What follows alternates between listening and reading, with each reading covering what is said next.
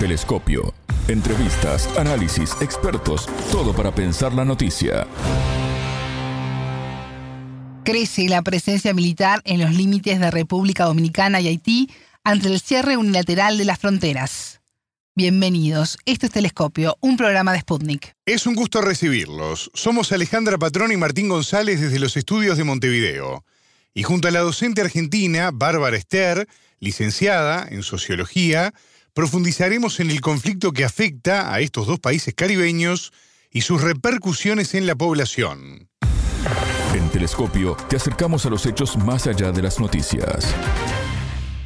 Toda la frontera de la República Dominicana, tanto terrestre, marítima como aérea, estará cerrada. Según las informaciones que nosotros ofrecimos del Consejo Nacional de Seguridad y la planificación que se hizo. Esperamos que esa insensatez, incluso eh, una construcción totalmente inadecuada, sin ningún tipo de ingeniería, pero nosotros es una provocación que este gobierno no va a aceptar. El cierre de fronteras entre República Dominicana y Haití fue anunciado por el presidente dominicano Luis Abinader, mientras que desde Puerto Príncipe se llama al diálogo y se defiende el derecho soberano a explotar sus recursos naturales. La medida que comenzó el viernes 15 de septiembre es un rechazo a la construcción por parte de Haití de un canal para desviar el agua del río Masacre que separa ambas naciones. El río recibió su nombre tras un sangriento enfrentamiento entre colonizadores españoles y franceses en el siglo XVIII y fue escenario de una matanza de haitianos por parte del ejército dominicano en 1937. En esta oportunidad el gobierno dominicano suspendió la entrega de visados, se prohibió la entrada al país a los promotores del proyecto de riego que necesita el agua de ese río, se fortaleció la presencia militar en la zona y también se cerraron las fronteras terrestre, aérea y marítima. Desde Haití se asegura que se deben respetar las convenciones internacionales que rigen la materia, mientras que el gobierno dominicano asegura que se trata de una violación al tratado de 1929 firmado por ambas naciones. A lo largo de los años, la relación entre los dos países caribeños ha sido muy tensa y muy compleja. El nivel de vida en la República Dominicana es considerablemente más alto que en Haití, y hay profundas diferencias culturales que contribuyen al prolongado conflicto. La entrevistada. Para profundizar en este tema, ya tenemos en línea a la docente argentina Bárbara Ester, licenciada en Sociología. Bárbara, bienvenida a Telescopio, ¿cómo estás? Es un gusto recibirte. Hola, muy bien, muchas gracias por la invitación. República Dominicana cerró todas las fronteras por tierra, aire y mar con Haití debido a una disputa por la construcción de un canal en territorio haitiano por el que circulará agua de un río que ambos países comparten. ¿Cuál ha sido el primer impacto de esta medida? Bueno, el primer impacto es fuerte porque es el cierre total de la frontera con Haití, es un lugar donde constantemente hay migración y eso afecta nada la cantidad de, alimentos que, entran a Haití y, nada, incluso también el comercio para República Dominicana. La verdad que es un punto bastante tenso en, la negociación que viene de hace, de hace rato, ¿no? La construcción de, de este dique, que es uno de los pocos que construiría Haití con una empresa cubana. Eso para ponerlo eh, un poco en consideración. Pensemos que del otro lado, en República Dominicana, hay 11 proyectos de diques para riego y el único que es de propiedad haitiana genera este, este conflicto. También recordemos que hace dos años no hay legitimidad ninguna en el gobierno haitiano tras el asesinato de, del entonces presidente y la imposibilidad de convocar elecciones, ¿no? Entonces, nada, eso como que eh, ya la situación está lo suficientemente caldeada en Haití como para tener un conflicto con quien comparte la isla, la española, ¿no? Es como pensando también que en República Dominicana el año que en mayo del año que viene hay elecciones, con lo cual el conflicto con Haití entra también en la campaña.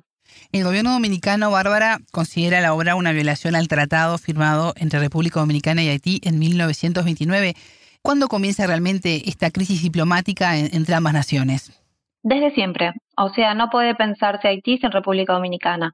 Recordemos que la revolución de Haití, que fue la primera, nada, de América Latina y la única en el mundo a ser encabezada, dirigida por, por esclavos libertos negros, eh, la contrarrevolución es lo que forma lo que hoy es República Dominicana, que también tiene bastantes ventajas en cuanto al tipo de tierra, a que no es afectada como lo es por los fenómenos climáticos como Haití. O sea, desde el principio hay una contracara. República Dominicana se considera la parte blanca y, digamos, con progreso de, de la isla, y Haití es la considerada negra y subordinada.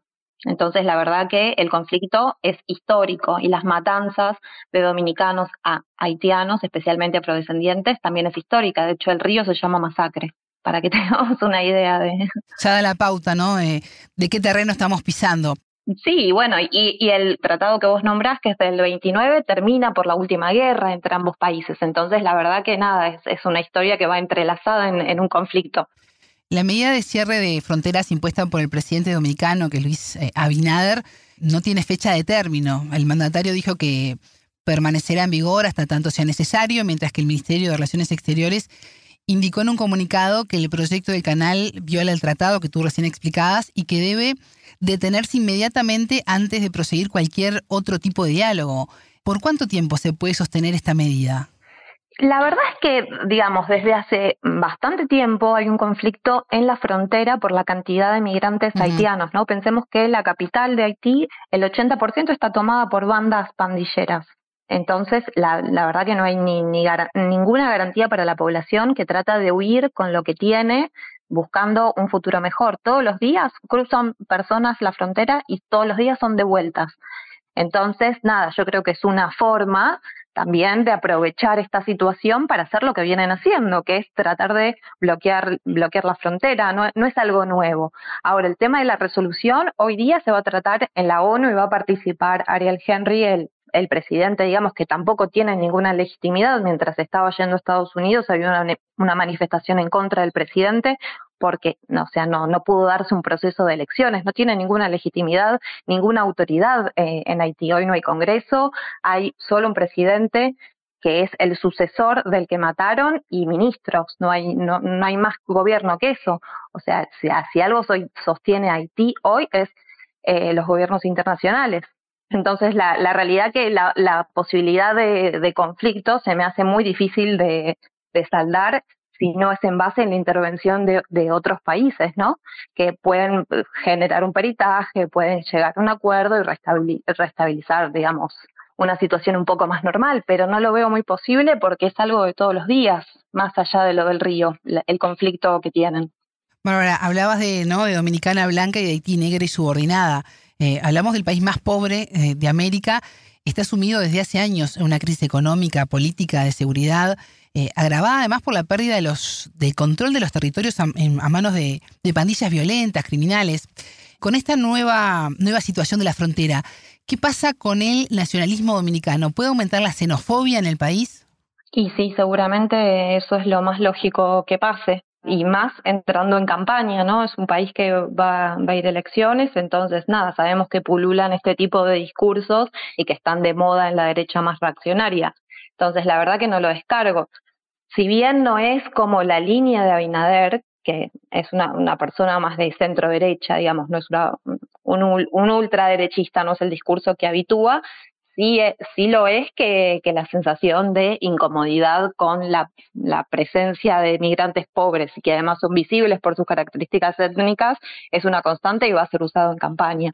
Eso lamentablemente. Me gustaría también aclarar que Perú no es un país pobre, es un país empobrecido, ¿no? Porque si no tendríamos que, o sea, no, no podemos olvidar que, que cuando declara la independencia Haití eh, era una de las colonias más ricas cuando fue la fiebre del azúcar, del oro blanco.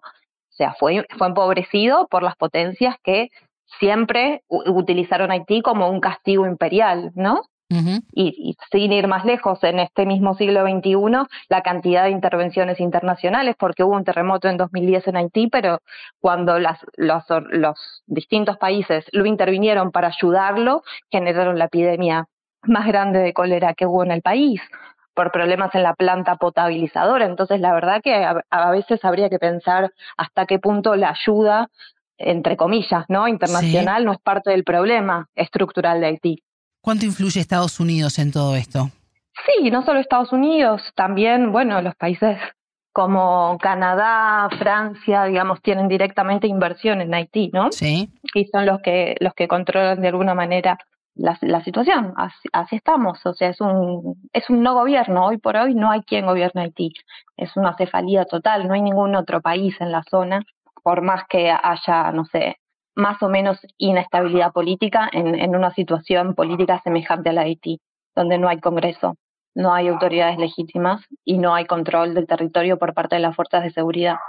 Veíamos a decenas de camioneros y centenares de soldados ya llegando a, a Dajabón, que comunica con, Juana Méndez, donde se está construyendo el canal, sobrevolando además la zona con helicópteros.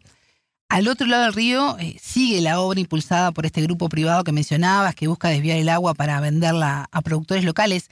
¿Qué tan hostil se convirtió la zona? Bueno, la, la zona siempre fue un, lugar de conflicto y siempre estuvo militarizada. Hace años también se pensó en la construcción de un muro para separar, digamos, Haití pobre de el intento incipiente, ¿no? de, de República Dominicana. Entonces, la verdad que no es una novedad que la frontera esté caldeada. Sí lo es porque ahora hay, digamos, intereses económicos que antes no estaban en juego, pero digamos, el flujo de migración es constante en la zona. Y justamente lo que siempre vino haciendo República Dominicana es recrudecer digamos, la, entrada de inmigrantes por esa frontera. También si uno quiere pensar una solución real para Haití, no solo tiene que pensar en el desarrollo productivo, Igual en este punto me gustaría también hacer énfasis en que no es lo mismo porque hay otros 11 diques para riego de contención del lado dominicano y este es el único y primer intento de utilización de un recurso natural por parte de Haití. Siempre que las medidas, digamos, que no se use toda el agua, que no se perjudique el recurso y tal, tendrían que poder llegar los dos estados a un acuerdo.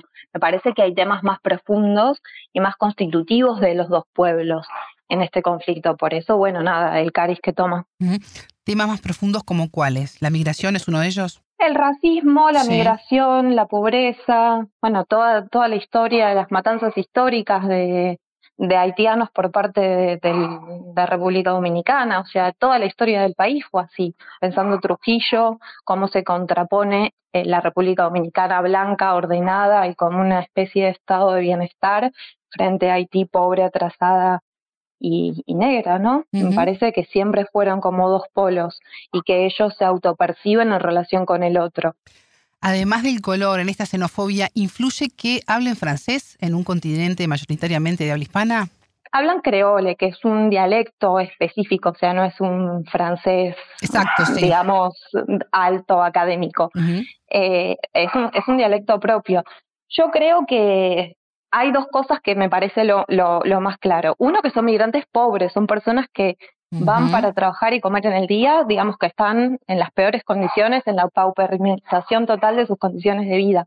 Y por otro lado, que bueno, la mayoría sí son afrodescendientes, digo, ¿no? Y el mismo trato, y eso se sabe y está estudiado para los migrantes de acuerdo a su color de piel, su origen y su clase. Entonces me parece que ya con, con esas cosas, no, no, no sé si, si el giro idiomático es tan importante como el color de la piel o el hecho de que sean gente completamente pobre.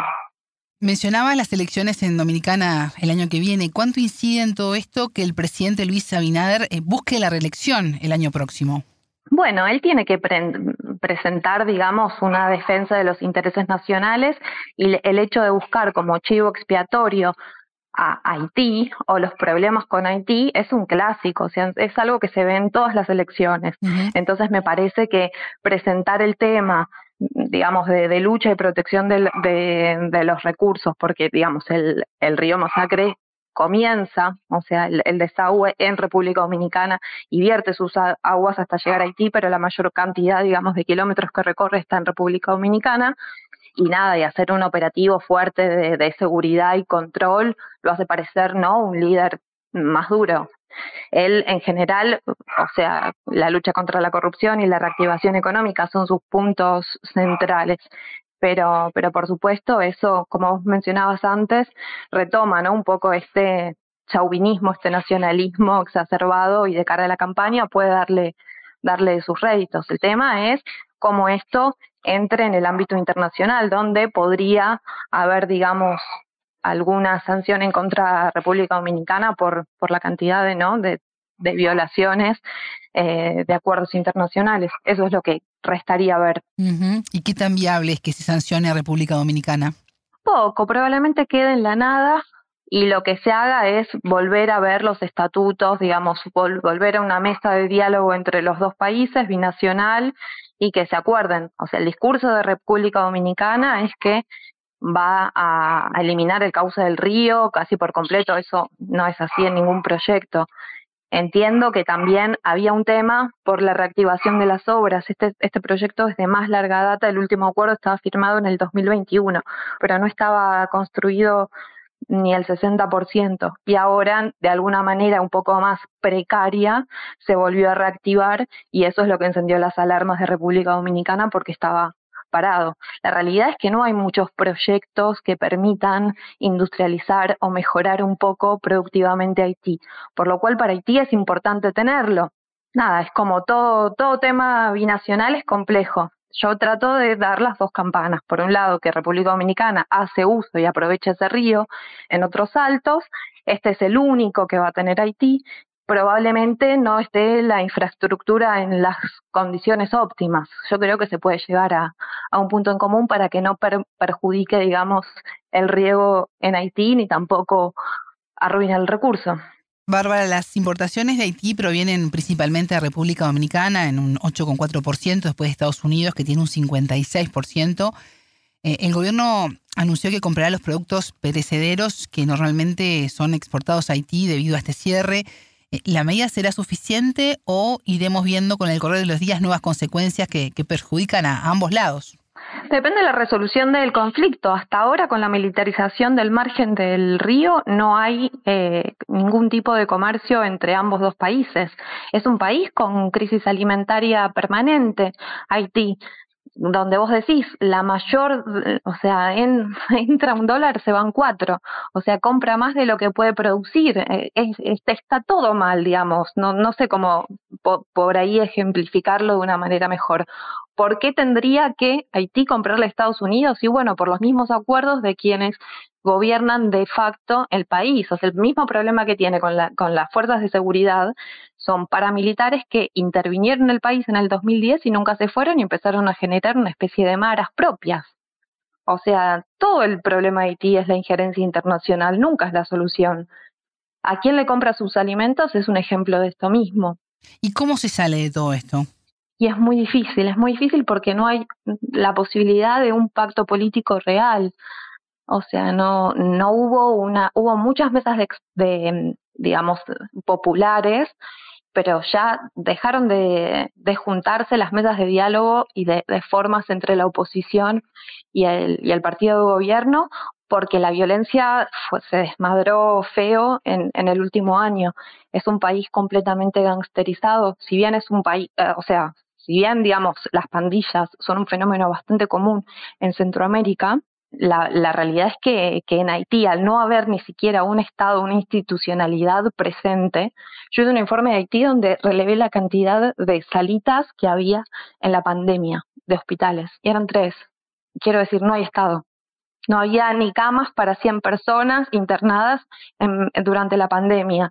O sea, es, o sea, no, no sé cómo explicarlo, es la ausencia completa de infraestructuras propias y de una clase política que pueda ponerse de acuerdo. En los pocos momentos donde la clase política haitiana logró ponerse de acuerdo, ya después de la dictadura de los Duvalier, ¿no? Mucho después, eh, las dos veces el, el presidente terminó en un avión yendo a Estados Unidos y el gobierno terminó así, con un golpe de Estado desde la Embajada de Washington. Entonces es difícil. ¿Y cuánto influyen los recursos que tiene Haití? Sí, por eso digo, o sea, hay como una idea, por lo menos yo desde acá, desde Argentina, escucho mucho como que lo, se habla de Haití como una tierra arrasada, ¿no? Donde, bueno, te las tenés todas, hay maremotos, terremotos, epidemias, como, como si fuera la mera eh, ubicación geográfica, que en parte lo es, pero no solamente es el resultado de muchas decisiones políticas, por ejemplo, el trazado de la frontera entre República Dominicana y Haití, donde Haití se llevó la peor parte. Después también lo que no se habla es la cantidad de cultivos, el uso de la madera, todo eso que no queda en Haití se lo llevan las potencias. Entonces, además de que es pobre, está siendo saqueada permanentemente. Ese es un poco el problema. No se me ocurre hoy por hoy una solución fácil, simple, como para salir de esta situación. Mucho menos cuando lo que se discute es una nueva intervención militar internacional. está cada vez más cerca esa intervención. Hay muchas presiones, la vimos este año y también el, año anterior. Sí, lo que pasa es que yo creo, esto es una opinión personal, ¿eh?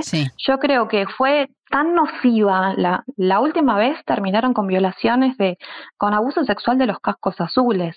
Entonces, digo, el tamaño de, eh, es como tan grande que después no, quisieron hacerse responsables, o sea, tienen que pagar el costo de llamar a una nueva intervención internacional porque el mundo sabe que los cascos azules que mandaron para ayudar al país más pobre de América Latina no solo generó cólera, sino que violó y abusó sexualmente de mujeres y niños. Los hijos de esos cascos azules tienen una organización y el feminismo haitiano también y lo reconoce y eso es un tema que que el feminismo también visibilizó y ayudó a poner en agenda. Entonces, no es que te mandaste una, no sé, un error menor, fue muy grande, tamaños errores estamos hablando. No sé si la administración de Biden quiere ser responsable de una nueva intervención. Hay muchísimo por, por hacer, muchísimo para analizar. Bárbara, vamos a seguir hablando de, Haití en lo que queda del año y el próximo. Eh, te agradezco mucho esta intervención con, con Telescopio. Espero que te haya servido. Te mando un beso. Telescopio. Ponemos en contexto la información. Hasta aquí Telescopio. Pueden escucharnos por sputniknews.lat. Ya lo saben, la frase del día la escucharon en Telescopio. Todas las caras de la noticia en Telescopio el racismo, la migración, la pobreza, bueno, toda, toda la historia de las matanzas históricas de, de haitianos por parte de, de, República Dominicana, o sea, toda la historia del país fue así, pensando Trujillo, cómo se contrapone eh, la República Dominicana blanca, ordenada y como una especie de estado de bienestar frente a Haití pobre, atrasada y negra, ¿no? Me parece que siempre fueron como dos polos y que ellos se autoperciben en relación con el otro. Telescopio, un espacio para entender lo que sucede en el mundo.